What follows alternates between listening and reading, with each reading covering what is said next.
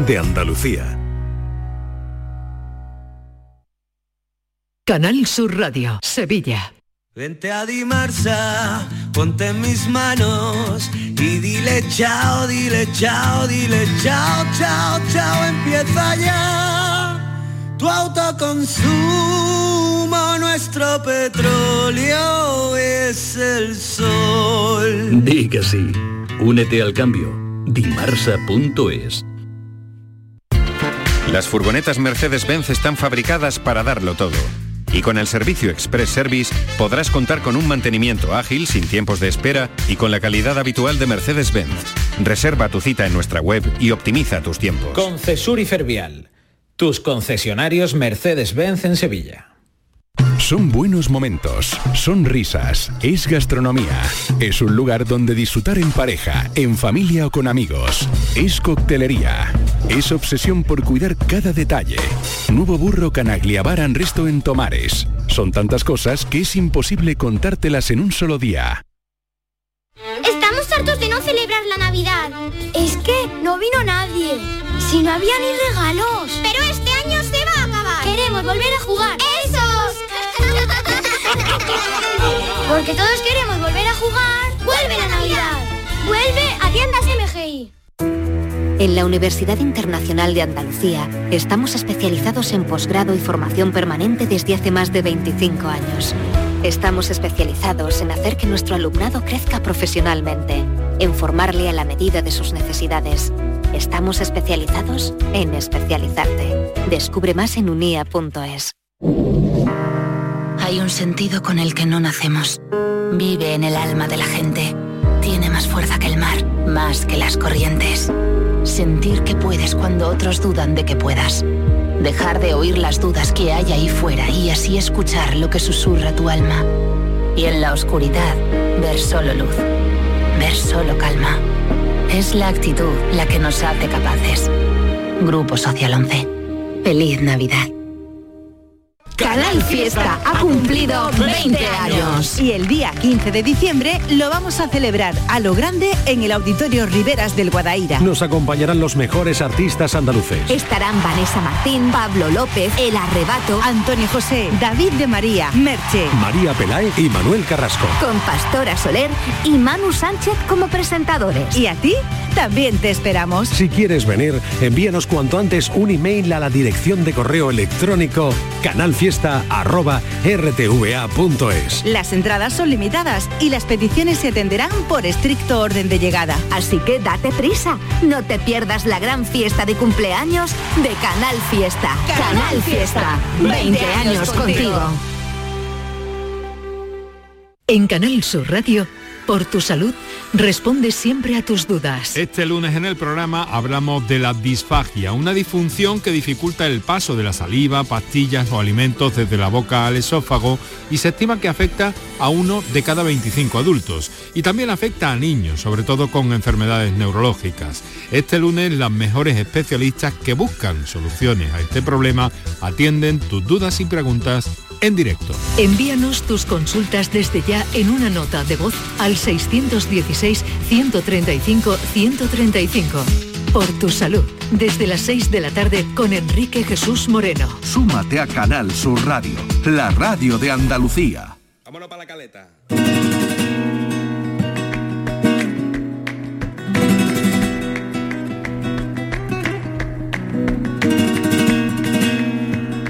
La tarde de Canal Sur Radio con Mariló Maldonado.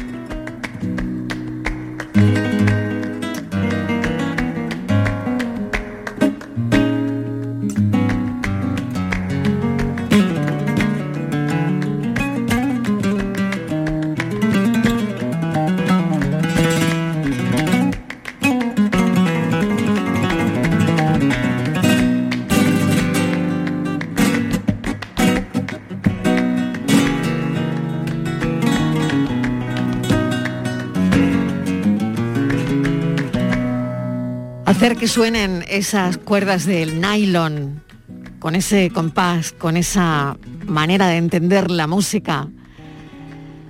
Hacer que suene esa caja de madera, esa caja de cedro con forma de mujer. hacerla sonar como lo hace la MID y yo creo que no debe ser nada fácil. Ya saben los oyentes que a esta hora pasan aquí personas que tienen muchas cosas que contar y en este caso nuestro guitarrista de hoy, el Amir, tiene mucho que tocar, mucho que contar y mucho que tocar. El Amir, bienvenido, gracias por estar con nosotros, gracias por acompañarnos. Muchas ¿Cómo estás? gracias por esta cálida bienvenida, muy bien. Oye, lo estamos hablando hace un momento, fue de las últimas entrevistas que yo hice antes del el confinamiento. Exacto. Estuviste por aquí eh, hace un par de años presentándonos un trabajo maravilloso y poco después nos metimos en casa, nos confinaron, ¿no? Hoy cuando te he visto entrar, me dado un vuelco el corazón, de verdad, porque me, he retrotraído, retrotraído a, aquel momento, ¿no? A, a aquel momento tan difícil de nuestras vidas, ¿no? Y que, y que tú y yo estamos aquí ajenos a lo que iba a pasar después. Totalmente, sí. Eso es eh, lo bonito y lo eh, inquietante del futuro, ¿no? Que nunca sabes lo que te espera. Y, pero dentro de eso hay que también aprender a crear herramientas y seguir creando y mol- moldeando tu vida para que puedas salir adelante. Y mira qué bonito volver a retomar el mismo disco, el mismo trabajo un año y medio, casi dos más tarde y, y seguir aquí, ¿no? Es maravilloso. ¿Qué has hecho durante todo este tiempo? Pues he hecho muchos trabajos desde casa, ¿no? Eh, eh, me he enfocado mucho en la enseñanza también, porque ha sido una vertiente de repente interesante a seguir es- abriendo y explorando. Y mm, he participado en bandas sonoras, porque desde casa he podido eh, grabar mis guitarras y en- enviar los archivos. Oye, y no cualquier banda sonora, por favor. O sea, que le has hecho a, a la gente que ha hecho la película de James Bond para que decida que seas tú eh, el que ponga la banda sonora. Pues mira, como llevo ya mm, unos años colaborando con el maestro Hans Zimmer, que es uno de los compositores más exquisitos de Hollywood, entonces entre otras que puedo, mm, el es- eh, Bob Esponja o el bebé jefazo, y de repente también apareció la oportunidad que me dijo, tengo un proyecto muy bonito, quiero que grabes las guitarras. Y ya cuando me dijo que era para el James Bond, pues claro, era una sorpresa eh, tremenda, ¿no? Poder participar y, y tener todo el respaldo y la confianza para, para ser yo, en este caso, de poder grabar aquí. Oye, ¿y has ido al cine a ver la película? Sí, fui dos veces, de hecho, porque la primera vez era como la ansiedad y la segunda vez ya un poquito enterarte de qué va. ¿Y, y- y- y está bien? ¿Es- Sí, sí, están, es. ¿Están bien las músicas metidas en la película? ¿Lo habrías hecho tú así? Em, pues realmente, mira, cuando Hans compone algo para una película es tan eh, enorme y tan potente de que realmente lo escuchas y todo tiene sentido, ¿no? Em, evidentemente luego hay detalles que si lo escuchas eh, en Spotify, ya solo dedicándole al sonido de la grabación en sí, sin tantos efectos, ¿no? Pues ya incluso se escucha mejor, pero ya el impacto musical que tiene en la película es potente. ¿sí? Oye, ¿qué repercusión te da el, el participar en la banda sonora de James Bond, ¿no? De la, de la última película, Sin tiempo para morir. Pues primero es un, un sentimiento de agradecimiento, ¿no? Tantos años que uno se lleva dedicando a, a tocar la guitarra y a explorar tantos campos y de repente te vienen este tipo de oportunidades, ¿no? Lo que puede suponer, pues no lo sé, como es tan reciente, realmente pues acabamos de pasar como la euforia, ¿no? De decir, qué bonito y que al fin ya ha salido. Y esto como siempre, como ya tenemos una edad y sabemos a lo que tenemos que dedicarnos, esto es seguir trabajando y seguir enfocando y esto pues es una herramienta más cuando presentas tus proyectos pues que tengan referencias tuyas, ¿no? Vamos a hurgar un poquito también en, en tu historia, ¿no? Madre colombiana, padre palestino. Em, ¿Dónde se conocieron? ¿Cuál es, ¿Cuál es la historia de amor que hay ahí? Pues esa historia de amor nace en Alemania, porque mi abuelo era alemán de Hamburgo y ese fue a Sudamérica y de ahí viene mi madre. Y, y entonces mi madre iba a visitar a algunos familiares alemanes que quedaban, sobre todo un tío, un tío, tal Enrique, y entonces pues eh, ella vino a visitarle a Dortmund. Mi padre había estado ya viviendo varios años en Alemania estudiando física y así pues en ambientes de estudiantes em, se fueron conociendo y ahí empezó toda la historia en Alemania. ¿Y dónde naces tú? Yo nazco en Freiburg, en el sur, en la Selva Negra, en, en uno de los lugares pues de mu- mucha, mucha vegetación, muchas montañas ¿no? y mucho verde. Y allí pues una ciudad en la que también aparte de lo que yo haya vivido en casa, pero había un, un círculo, como una comunidad de flamencos españoles y andaluces, eh, alemanes y andaluces, y había un poquito una mezcla muy interesante y aficionados al flamenco. Entonces, aparte de lo que yo vivía en casa, pues en ciertas reuniones, pues yo también vivía ambiente como flamenco, ¿no? Como quien dice. ¿Y qué te engancha a ti de esa historia? O sea, porque es verdad que desde pequeño, eh, si uno es lo que escucha, bueno, pues es lo que escuchas, ¿no? Pero a ti, ¿qué te atrapa el flamenco? Pues había un poquito todo, la sonoridad primero, ¿no? Eh, la sonoridad de la guitarra, del cante, em, como eran sonidos que eran muy parecidos a lo que también mi padre nos enseñó de su música árabe. Entonces ahí siempre veíamos como una música muy parecida y que nosotros emocionalmente como que la entendíamos, aparte de que entendíamos las letras, ¿no? Evidente, entonces ya una música cala muy dentro, porque no solo lo sonoro, sino también el, mensaje de contenido, de la tradición que hay en el mundo flamenco, ¿no? Y eso a mí me atrajo mucho, yo me quedaba ahí pensando en esas letras que cantaba Camarón y eso, y me, llevaba a otros sitios, ¿no? Y para mí siempre era como un canal de, de, traspasar hacia otro lado de pequeño, ¿no? Como, ¿Quién te dio tu, primera guitarra? ¿Quién te la compró? ¿Cuál es el contacto? Piensa por un momento, ¿no? Eh, ¿Dónde estaba esa guitarra? ¿Quién te la da? ¿De quién era eh, tu primera guitarra? Pues mira, los primeros sonidos los habré escuchado en, el vientre de mi madre. Mi padre toca el laúd árabe, entonces es probablemente el primer instrumento que escuché. Y como era muy aficionado al flamenco, pues también se había comprado una guitarra flamenca. Entonces, pues también eh, los primeros acordes habrán sido de mi padre, más las cintas que él ponía de todo el flamenco viejo, ¿no? De, de lo hondo que él le encantaba escuchar.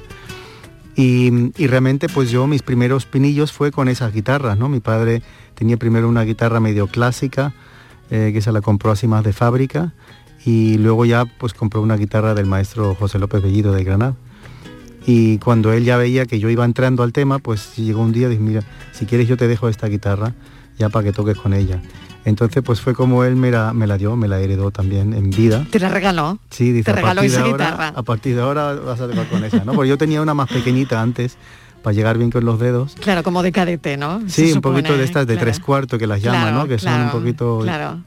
Y entonces pues eh, la verdad que tuve suerte porque Mm, igual que mis padres, igual que los maestros que tuve o el maestro que tuve, al inicio me apoyaron mucho y me enseñaron pues todo lo que sabían del flamenco que ellos también sabían, ¿no? Te brillan los ojos cuando habla de la guitarra que le regala su padre, ¿eh? Sí, sí, sí. Eso todavía creo que lo recuerdas como algo como algo que, probablemente fue increíble en tu vida, ¿no? El, el, que te dijera tu padre, mira, pues venga, esta te la regalo, ¿no? Pues sí, porque yo le veía tocar eh, con esa guitarra y yo siempre tocaba con otra, que era pues más pequeña y, peor, digamos, ¿no? Pero bueno, era con la que yo empecé. Entonces, de vez en cuando yo en casa él me dejaba tocarla como, mira, ahora mm, practica aquí, ¿no? Para que te acostumbres.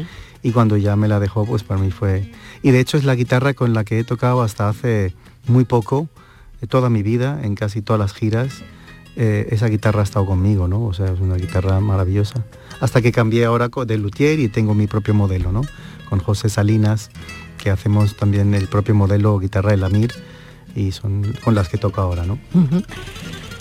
Vas a tocarnos algo, has sacado la guitarra, yo no sé si tú hablas y, tocas, tocas cuando hablas o, o no, o necesitas concentrarte. ¿Tú estás teniendo una conversación con alguien y estás tocando? Pues, o, no, eh, o no lo sueles hacer. No, o sea, lo que puedo hacer es, puedo estar hablando, pero igual solo estoy moviendo los dedos, pero sin estar tocando algo. Pero sin estar concentrado como para tocar, ¿no? Sí, pues cuando toco tengo un propósito que es el transmitir algo. Entonces, evidentemente, cada persona lo recibe de una manera. Pero yo sí pongo de mi parte para que no sean solo notas sueltas, que puedan sonar bonitas, sino, sino que tenga eso un discurso pausado, que incluso como si estuviera hablando, ¿no? Entonces ahí sí me, meto más en ese mundo emocional y la mente también trabaja mucho. Has tocado en tantos sitios, bueno, lo último presentar este trabajo en el, Teatro Real, ¿no? Que no hablamos de cualquier teatro ni, de cualquier cosa, ¿no? Pero si tuvieses que elegir un, sitio, oye, que puede ser este estudio, es decir, que no lo sé, cuando, cuando uno mm, va a darlo todo, lo hace desde un estudio tan pequeñito como este, al igual que en el Teatro Real, delante de, cientos, miles de personas, ¿no? ¿Tú cómo te sientes? ¿Dónde te gusta? ¿Dónde te encuentras mejor? Pues donde mejor me encuentro no depende del lugar. Muchas veces el lugar es un, pues un elemento más que te hace que lo que lleves dentro lo proyectes más o menos, ¿no? Como bien has dicho, da igual si hay una persona o, o 20.000 delante, el trabajo como músico y la responsabilidad como artista es la misma es superarte en ese momento y trascenderle a la persona algo, transmitirle algo para que podamos todos trascender de este momento y disfrutar a nivel creativo, ¿no? Y entonces, pues realmente donde más me gusta asiento es dentro de mí, cuando yo digo estoy conectado hoy, hoy no tengo, no me está molestando eh, cosas desde fuera, ¿no? Mm. Puedo afrontarme tranquilamente al micrófono Incluso muchas veces empiezas un concierto con más nervios, pero vas metiéndote y consigues establecerte, ¿no? Hay otras noches que no, que no te sale igual de bien, pero siempre estás con el foco de conectar. Cuando quieras, eh, hoy tenemos un, lujo en este estudio porque bueno, viene de presentarnos su trabajo en el Teatro Real, pero es un lujo que el Amir esté aquí con su guitarra, así que te escuchamos.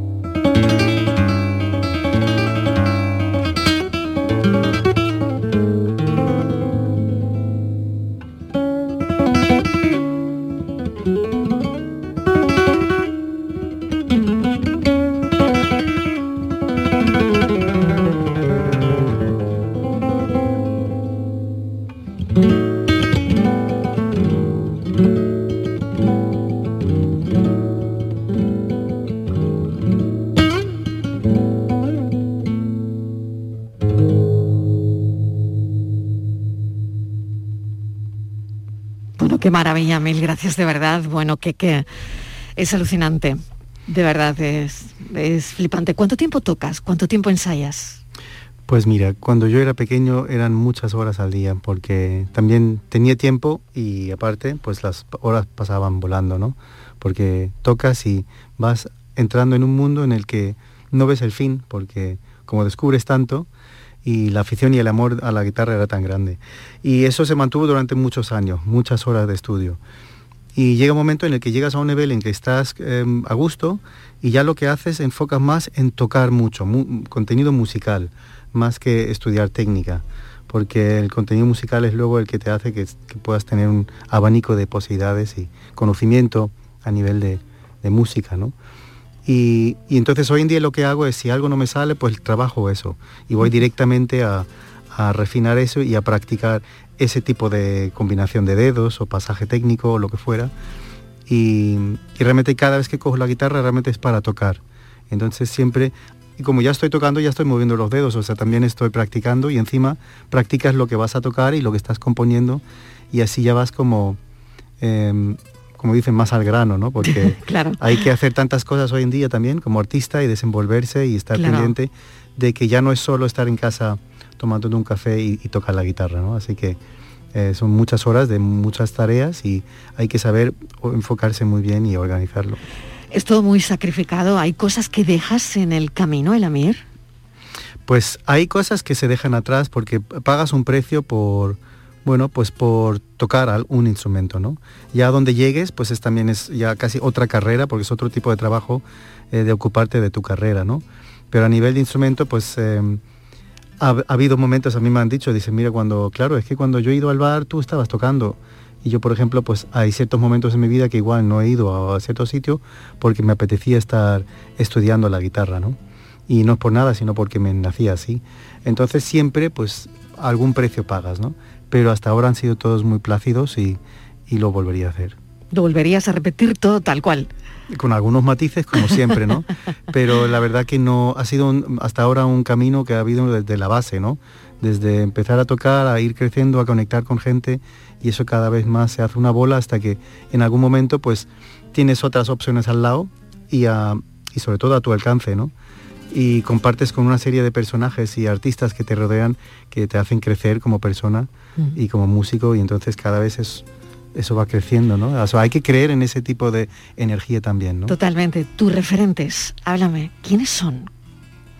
Mis referentes a nivel musical, pues evidentemente mi padre ha sido muy, muy impactante con la música árabe, árabe porque todo lo que se ha abierto ahí para mí ha sido un mundo tremendo, ¿no?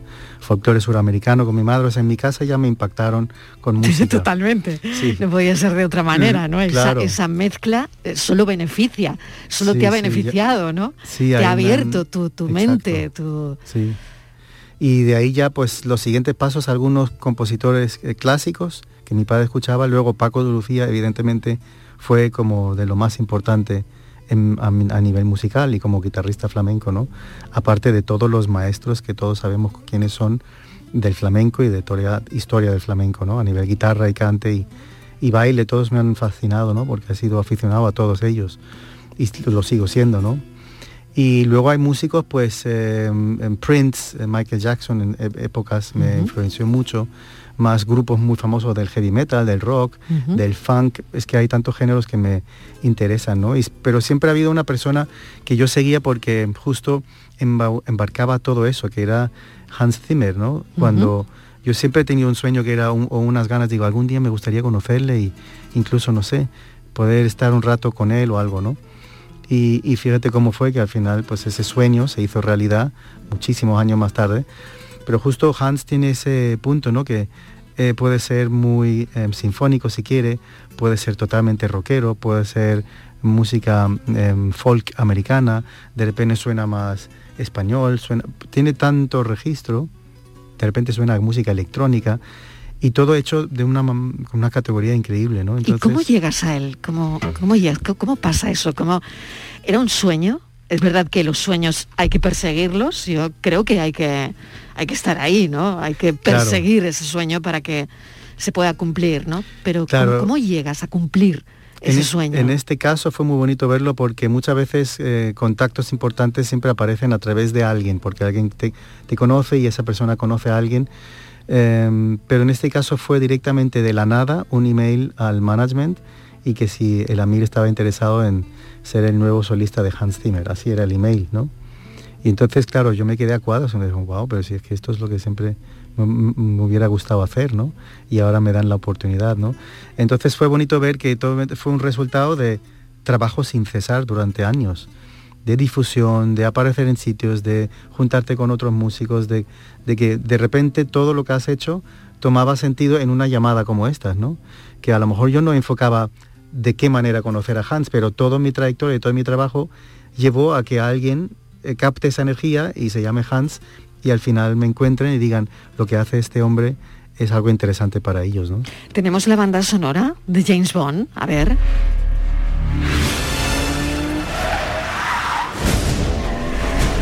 ¿Por qué iba yo a traicionarte? Todos tenemos secretos. Aún no he descubierto los tuyos.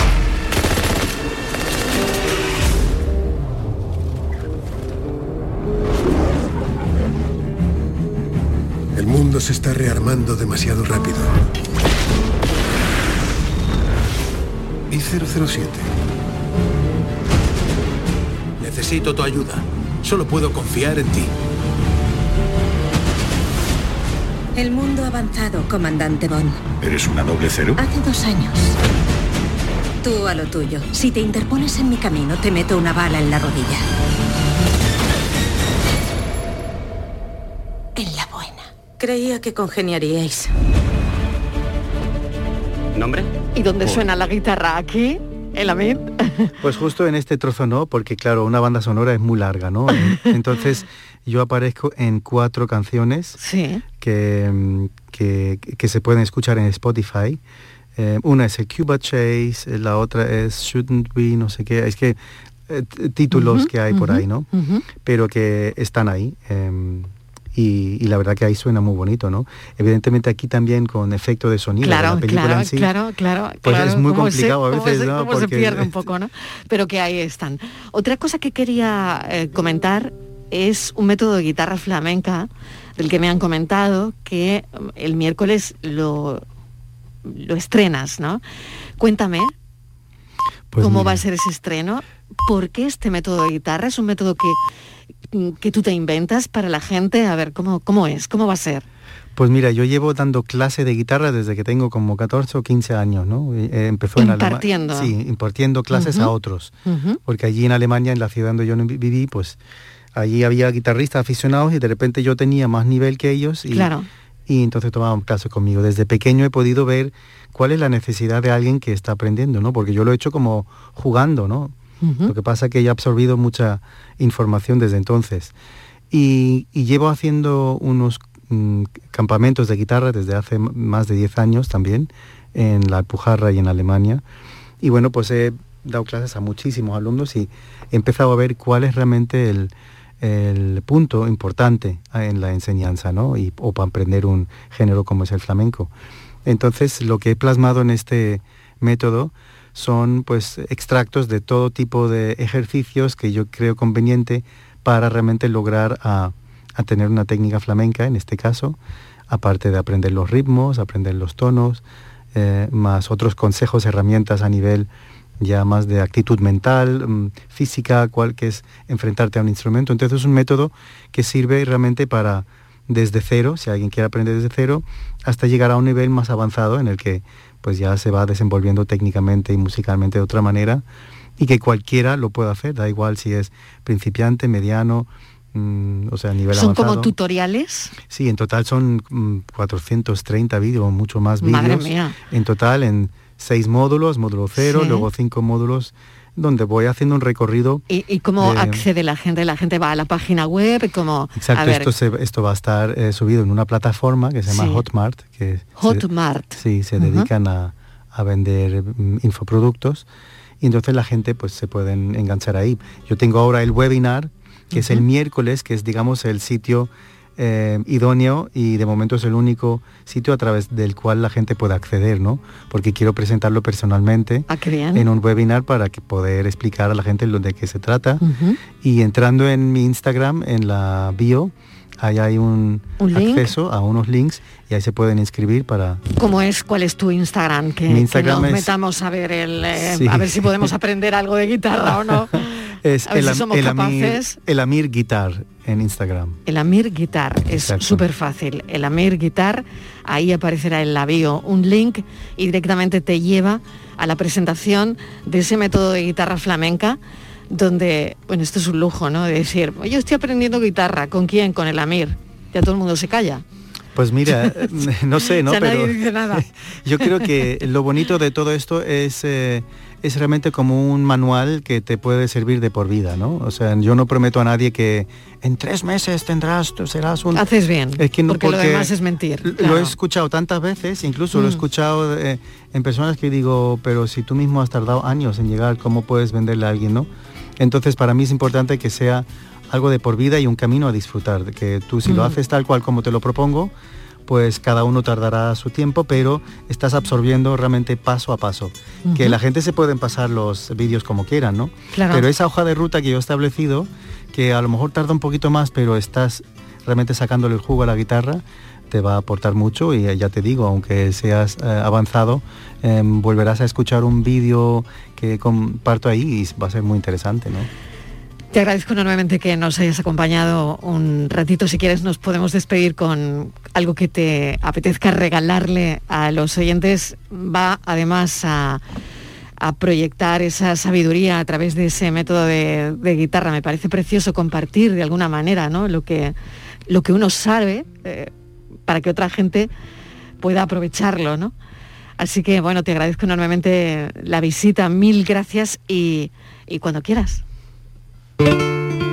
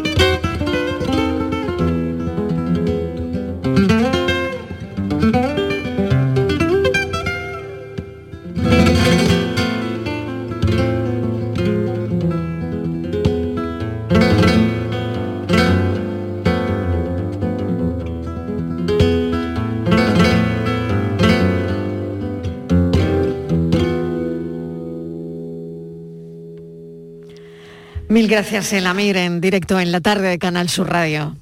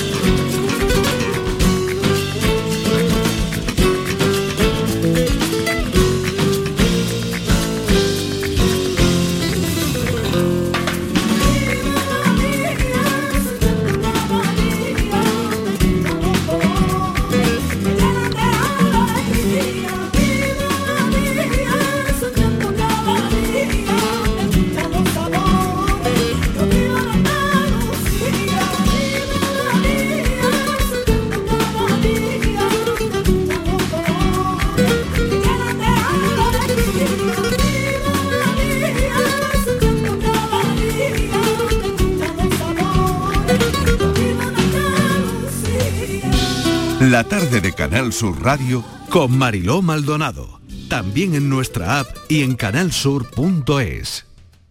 Andalucía tiene tres letras A, de abierta, activa y acogedora, de anfitriona, ágil y amable, de atenta, avanzada y alegre. Las tres letras A de las autónomas y autónomos andaluces, porque somos el alma de Andalucía. ATA. Unidos somos más fuertes y haremos aún más fuerte a nuestra tierra. Infórmate en ata.es. Proyecto subvencionado por la Consejería de Empleo, Formación y Trabajo Autónomo, Junta de Andalucía. Hay un lugar donde los sentidos se despiertan. Donde todo es como antes. Donde las horas pasan sin darnos cuenta. Brindemos por lo nuestro. Porque hay que perderse para encontrarse. Si podemos desearlo, podemos vivirlo. ¿Y si nos regalamos Úbeda y Baeza? Dos ciudades, un destino. En el año 2018, la Organización de las Naciones Unidas para la Alimentación y la Agricultura, la FAO, reconoció la producción de la uva pasa de la Sharquía en Málaga como sistema importante del patrimonio agrícola mundial. Venga a conocer el cultivo de la uva moscatel, los paisajes y el patrimonio de la Axarquía. Consejería de Agricultura, Ganadería, Pesca y Desarrollo Sostenible. Junta de Andalucía.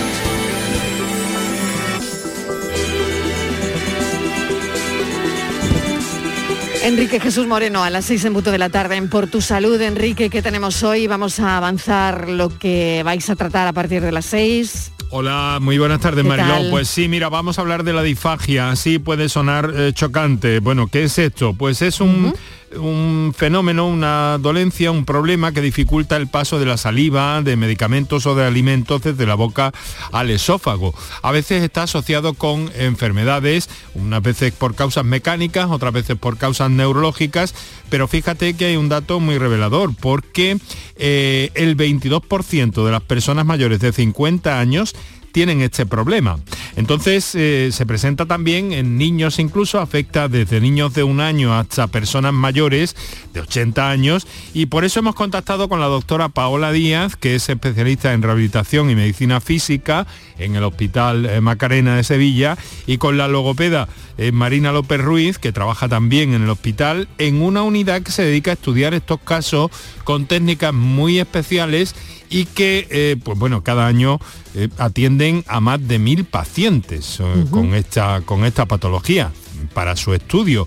Fíjate que son cifras muy parecidas a cualquier hospital como el Macarena, mm, medio tirando a grande más bien, eh, en toda Andalucía. Así que el problema llega a una buena capa de la sociedad. Vamos a intentar aclarar todas las dudas y ver cómo se las arreglan para personalizar luego las terapias, los tratamientos para atender a estas personas con este, con este problema. Marilón. Muy bien, pues estaremos con todo eso que me parece muy, muy importante, ¿no? Salud pública, gracias. además. Mil gracias y a las seis en punto hablamos de todo eso, te escuchamos atentamente. Hasta Enrique, luego, gracias. Hasta ahora, Un adiós. beso.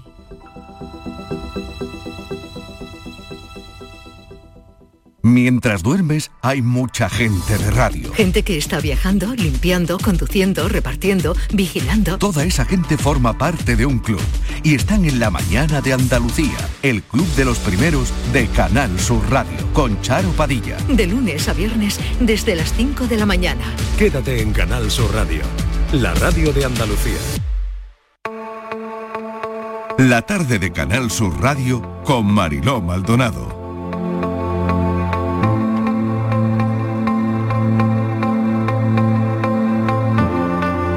Ya saben que a esta hora los lunes llegan ellos, los más jóvenes de la radio, al menos de este equipo.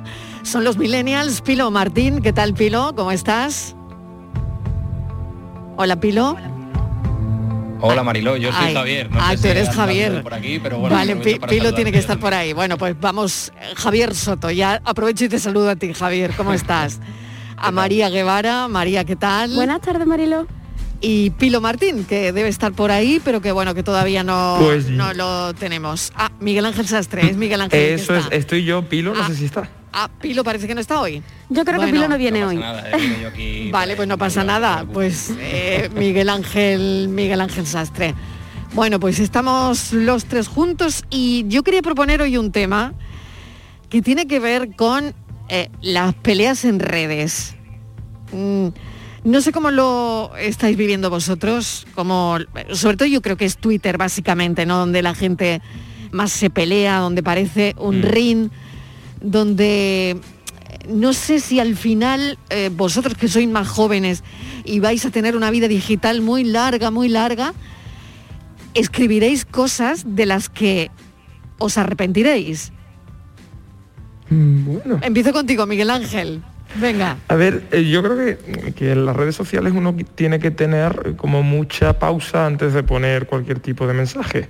Porque como tú bien decías, cualquier mensaje que tú pongas, cualquier tweet, cualquier publicación, en un futuro te la pueden sacar y te, y te puede un poco arruinar, entre comillas, tu futuro profesional. No obstante, sí que es cierto que lo malo que tienen las redes sociales y fundamentalmente Twitter es que lo que más se está valorando hoy en día es la cultura del zasca, la cultura del dejar Sí. a la otra persona Sí. en ridículo, buscarle las cosquillas, incluso llegar al ataque personal. Entonces es más un problema de lo, de lo que se busca en sí en esa red social que de lo que ponemos cada uno de nosotros. A mí me hizo mucha gracia el otro día hablando con una persona que conozco que lleva la comunicación de, de una cuenta de un partido político y me dijo, dice, yo, eh, nosotros sabemos que cuando ponemos algo en Twitter es para ir al barro, porque en Twitter todo lo que pongas al final tienes que saberte mover en el fango. Entonces es muy triste que las redes sociales, en vez de ser un elemento constructivo que sirvan para intercambiar ideas o incluso para informarte, porque muchas cosas te enteras de primeras a través de las redes sociales, lo que se vaya buscando es tener un zasca, tener un, un golpe bajo para poder conseguir el mayor número de retweets o de favoritos, Claro, etcétera, y, etcétera. y además la gente va buscando el primer tuit de los líderes políticos al final, ¿no? O buscar que se busca ahí también, ¿no? Eh, Pues el primer tuit de Díaz Ayuso, el primero de Casado, el primero de Sánchez, el primer. No, yo, yo creo que eh, ahí hay, hay gente que, que tiene un buen caldo de cultivo, ¿no? Porque claro, lo que tuiteas el primer día vas cambiando, ¿no? Pasan años y al final, pero eso se queda ahí, ¿no? No sé, a ver, Javier, ¿tú cómo lo ves? Sí, creo que hace mucho daño también, eh, además de lo que ha dicho Miguel Ángel de la cultura del tasca, los perfiles anónimos, los perfiles que no vienen con nombre y apellidos Sí. de gente que se esconde tras un seudónimo y hace daño. Y hace daño de verdad, ya no solo a nivel público político, sino a nivel personal, ¿no? Que va, que va a fastidiar realmente la, la vida de otras personas. Y creo que ese es el problema más grave, porque detrás de, de los perfiles de Twitter, en las redes, hay gente, hay sentimientos, y no sería el primer caso de, de acoso o de ciberbullying que se, que se ha dado y que se está dando, desgraciadamente. La comunidad tuitera. ¿Tú cómo definirías, María, a la comunidad tuitera? No sé si tienes Twitter, si entras Claro. en la arena o no, eh, pero... Te cuento, Marilo. A ver, cuéntame, cuéntame, Eh, María. Mi, mi vida digital está todavía empezando. Yo sí, Vale. cada vez que vengo aquí los lunes y hablamos de algo de redes sociales sigo Sí. aprendiendo. Pero Sí. hoy creo que es el primer día en el que acabo de decidir que cuando llegue a mi casa voy a descargarme Twitter. Vale. ¿Y sabes lo que ha pasado? Uf. Que he llegado, porque yo venía, he venido al Pero estudio. no- no será por nosotros, ¿no? No, no será por Tú- tú vosotros. sigue Bueno, con está tu vida. relacionado, está Ay, relacionado. Ay, María, pero me qué responsabilidad. No, ¿eh? no, no, pero yo Tú no- sigue con tu simplemente vida como la tienes. No, te- no te consumidora. bajes Twitter, de verdad, si no quieres. ¿eh? Marilo, voy a descargármelo, pero no, Ay, no voy a mía. publicar. Qué Solamente responsabilidad. para- pero es que he venido al estudio y estoy sola. Sí. Yo pensaba aquí em, que, que iba a estar en muy buena compañía. Además, a ellos dos no los conozco, a pesar Sí. de, de estar en la radio. Y pensaba Sí. que, que iba a estar en compañía y estoy sola en el estudio. Entonces, antes Sí. de empezar la radio, he empezado a investigar un poquito. Sí. Y me he encontrado con el perfil de la Policía Nacional de Twitter. Sí. Y solamente voy a hacerme Twitter por, por eso. Por O sea, ejemplo. Pues que eso, es, eso es bueno. Eso es bueno. Es He leído que, es la agencia de, de- de seguridad con más seguidores en todo el mundo. Claro, O sea, el- Sí. idioma que utiliza la Policía Claro. Nacional en Twitter no me lo podría haber imaginado yo nunca. Claro, claro. Es, una, es que es eso es lo bueno, pero cu- cuando veas lo malo te van a entrar ganas de salirte, Claro, de no haber sí. entrado nunca. Claro, si, si Eh. ya de, de primera, o sea, simplemente con la imagen externa nunca he llegado Ya. a querer eh, consumir, Ya. ser consumidora, ni siquiera eh, ni entrar en, en esa, en esa red social, ¿no? Pero es verdad que para informarte está muy bien, pero es verdad que hasta la Policía Nacional yo utilizo un lenguaje tan cercano que roza lo, lo polémico, ¿no? Y que Sí. responde a, a- a- a los usuarios que le comentan y le mencionan, Sí. eh, haciendo incluso bromas, y responden. Yo eso no me lo podría haber imaginado nunca. Bueno, eh, No, de hecho, ahí a ver, sí. No, perdona Marilo, que lo Sí, que sí, comentaba adelante. Javier de, lo- de los bots y demás, la figura del community manager tiene muchísima influencia. Al igual que en el caso de la Policía Nacional, el community manager es el que un poco diseña esa estrategia de mensaje que roza lo polémico, eh, los, los perfiles ocultos son de alguna forma perfiles que están relacionados con, con muchos community managers de, de ciertas entidades que lo que buscan es tener eh, ciertas cuentas que sirvan de apoyo o de ataque a los perfiles que ellos, que ellos vean convenientes. Entonces, por eso sí que mm, en muchos casos la persona individual tiene, tiene muchísima responsabilidad, pero también esa cultura del community manager tendrían que tener una serie de buenas prácticas que también sirvan para que el clima en las redes sociales sea lo más distendido posible y lo más eh, correcto y, y que por lo menos la educación se mantenga. Me gustaría que me aclararais una cosa, porque no sé si lo he entendido bien. Muy bien. Oye, tú pregunta todo lo que tengas que preguntar. Es que seguramente hay Hazlo gente en que nos directo, está porque habrá mucha gente, claro, habrá mucha gente como tú. María, ¿eh? O sea, yo he llegado a entender que al final eh, es una percepción, ¿eh? Cuando las, las cuentas de Twitter de, de, mm, instituciones oficiales no se critican o se, o se meten zascas entre ellas, se comentan, eh, al final te da exactamente igual lo que esté diciendo la otra persona, ¿no? Simplemente tú sabes que vas en contra de cierto perfil por su ideología política o por lo que sea y diga lo que diga la vas a atacar. Eso es lo que yo he entendido. ¿No? Porque hay, hay veces que se ataca o se critica comentarios de el, el último artículo de, de la periodista esta que está, está siendo súper polémica, que habla de sus amigos y se le está atacando Sí. hablando de sus amigos, de que se sienta agradecida de tener los mismos amigos de siempre. Yo creo que ha sido, o sea, el- que el artículo es bastante neutral, que no ha entrado en ningún tema controvertido y Sí. aún así se le está atacando a millones. Claro, Sí, claro. vamos. Claro, Mm, es- no sé es- Javier cómo lo ve, Sí. pero mm, ¿Estás hablando permites, de Marilu- Ana Iris Simón? Sí, sí, sí, Ana Iris Simón. Claro, Ana que como Iris no Simón. soy ¿Habéis, ¿Habéis leído el libro? o- o- Yo no. No, bueno, yo me lo he leído, a, a mí me gustó, el libro eh, He está leído muy el bien. artículo. Eh, claro, a, a raíz de- del éxito de- del libro, bueno, pues escribe artículos, ¿no? En, en diferentes diarios. Pero es verdad que el otro día yo asistía perpleja a esa polémica, ¿no? Parece que la gente ya está esperando que escriba el artículo para polemizar, ¿no? Y por otro lado también, el otro día yo asistí a una polémica que lo flipaba de diestro o zurdo.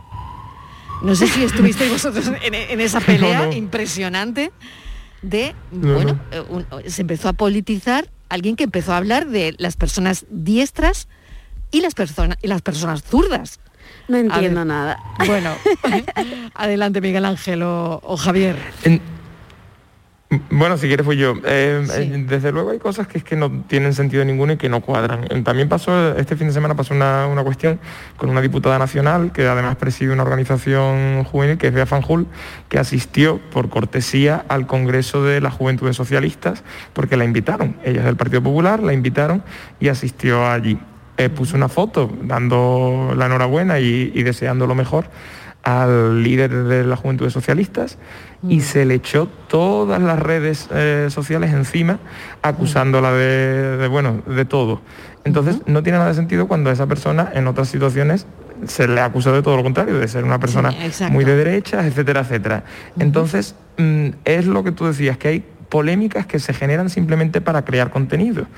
y, y ahí está el problema, que si ese tipo de plataformas, que son muy útiles en otros sentidos, viven de la polémica y viven de generar eh, el máximo contenido posible a base de, de que se haga trending topic o una cosa similar, pues siempre vamos a atender a este tipo de cosas porque al final lo que de verdad te mueve eh, y te mueve retweets y te mueve favoritos, suelen ser este tipo de, de situaciones que tienen un poquito de morbo con ellas.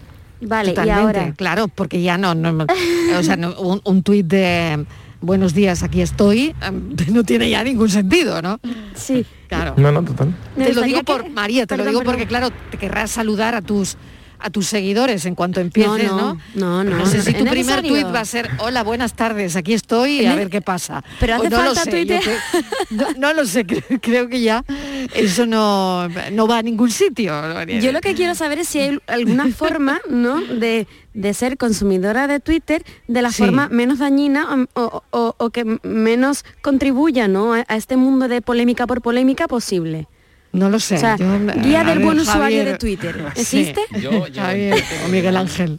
2010 o 2011 creo, ¿eh? No, no significa que me haya metido todos los días, pero Sí. mi usuario se creó en esa fecha. Jo. Y, y yo ya estoy, yo uso Twitter básicamente para dos cosas. Uno, para el cachondeo, o sea, para meterme. Y reírme, porque es verdad que hay perfiles que mm, te descojonas hablando mal y claro. Sí. Y dos, para seguir a gente que me parece interesante, que escribe bien o que hace recomendaciones, por ejemplo, de películas o series y, y para coger ideas. Y ya está, no, lo, no lo utilizo para más, para más, para temas de política, la verdad es que eh, lo detesto. Porque como veníamos hablando todo el programa, se polariza todo mucho, se vuelve agresivo y mm, no, no, es que no, no me aporta nada, nada bueno. Entonces lo, lo rechazo bastante. Y para esas dos cosas lo utilizo. Así que María, creo que puede ser un buen comienzo. Pues sí, pues sí, la semana que viene os cuento, ¿eh? Bautismo de María Guevara en Twitter. En Twitter. Gracias Va- a la a Policía. Nacional. Bueno, No, pero si, Sí, sí, sí, Miguel Ángel. No, que, que, sí que es verdad que es una herramienta que bien utilizada es muy, muy útil por eso, porque te descubren las cuentas oficiales de muchísimas entidades, te descubren muchas cosas que ya en su página web muchas veces no ponen. También hay, pues eso, hay buenos periodistas, buenos articulistas, etcétera, etcétera, que cuelgan sus opiniones en Twitter que prácticamente parecen columnas de opinión. Entonces también te sirve para coger ideas, como decía Javier.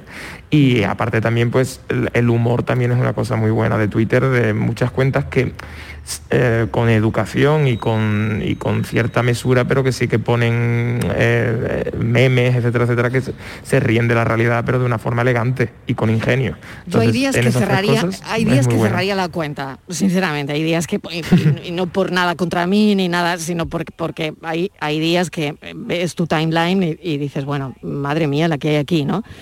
Pero eh, es verdad, es lo que dice Javier, ¿no? Hay días que es cierto que no te aporta absolutamente nada. Y otros, en cambio, bueno, pues, pues no sé, estás contenta de, estar ahí porque hay algún artículo que has visto que si no fuese por Twitter no lo habrías encontrado o, en fin, que te alegras, ¿no? De alguna manera.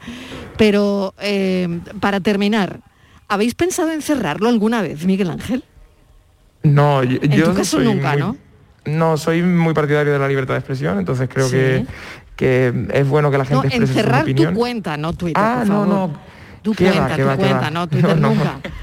Pero ¿Qué tu va, qué cuenta, va? tu cuenta. No, fíjate, me parece más inútil, y ya lo hablaremos otro día, quizás otro tipo de redes sociales como Instagram, Sí. que realmente ahí sí que se fomenta de verdad la vanidad y únicamente el, el postureo, por así es decirlo. Twitter. es cierto. O sea, que, es que no también hay vas a otra cosa. en Instagram.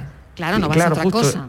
Mm. En Instagram es el cotillo puro y duro, salvo que hay algunas marcas, etcétera, etcétera, o el ver qué hacen tus amigos en el buen sentido, que mantiene cierto contacto con ellos. Pero el Instagram sí que en alguna ocasión me lo planteó cerrármelo o me lo quitaba en exámenes y eso para no entretenerme tontamente. El, Ah, el bien, Twitter bien, bien, bien. mm, sí que me parece una herramienta útil siempre y cuando no te metas en el barro. Bien. Javier, ¿y tú has pensado en cerrar tu cuenta alguna vez? No, la cuenta no. No. porque tengo ahí recuerdos, como os he dicho antes, que me la hice Sí. hace un montón de años de, de- de favoritos que he marcado, de gente a la que he seguido, Ah. y, pero sí que la, des- que la he quitado del móvil, porque Ah, eh, me quitaba tiempo o me distraía en época de exámenes, por ejemplo. Ah, bien, bien. Y, y alguna vez la he tenido el móvil, pero ahora no, no la tengo el móvil, lo, lo miro de- desde el ordenador y de vez en cuando. María ya me contará la semana que viene. Te contaré, por supuesto. Bueno, un beso enorme, cuidado mucho. Hasta la semana que viene. Adiós. Un beso, hasta luego. Un abrazo.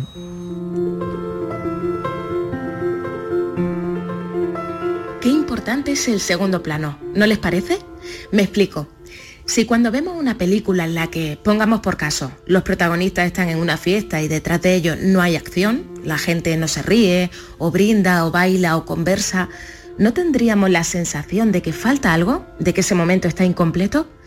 ¿Y no les parece que pasa lo mismo en nuestra propia vida? ¿Se han parado a pensar en cómo cruzarnos con alguien por la calle a quien no conocemos, que nos dedique un buenos días o una sonrisa puede hacernos sentir que el día mejora? ¿Y la música? ¿Cuánto espacio llena la música en un coche, en una casa, en la vida?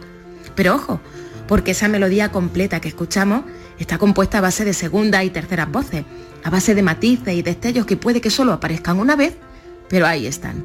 Y sin ella, nada sería lo mismo. Y quien dice música dice la radio. En mi casa siempre suena la radio y si cuando llego no está encendida, algo falta, aunque llegue con el foco puesto en hacer la cena o cualquier otra cosa. Qué importante es el segundo plano y qué papelón tenemos en las películas o en las vidas de otros, muchas veces sin saberlo. Así que elijan con cuidado qué clase de personaje y de persona quieren ser. Aunque crean que la cámara enfoca a otro, siempre hay alguien mirando y quizás sus buenos días y su sonrisa importen mucho más de lo que creen. Te quiero de una manera tan extraña que cuando lo cuento noto algo sumergido al fondo de mi pensamiento que baila conmigo hasta hacerme dormir. sueños te veo como una herida abierta inmune del paso del tiempo. Estoy casi desnuda y temo que si me convenzo vaya a perseguirte buscando salir. El propio argumento quizá no sea tan tarde y aún pueda salvarte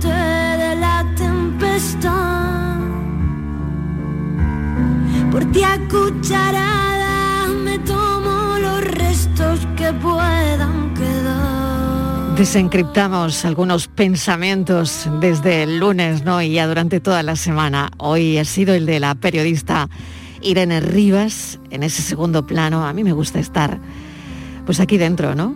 En la radio o en tu coche o en tus auriculares.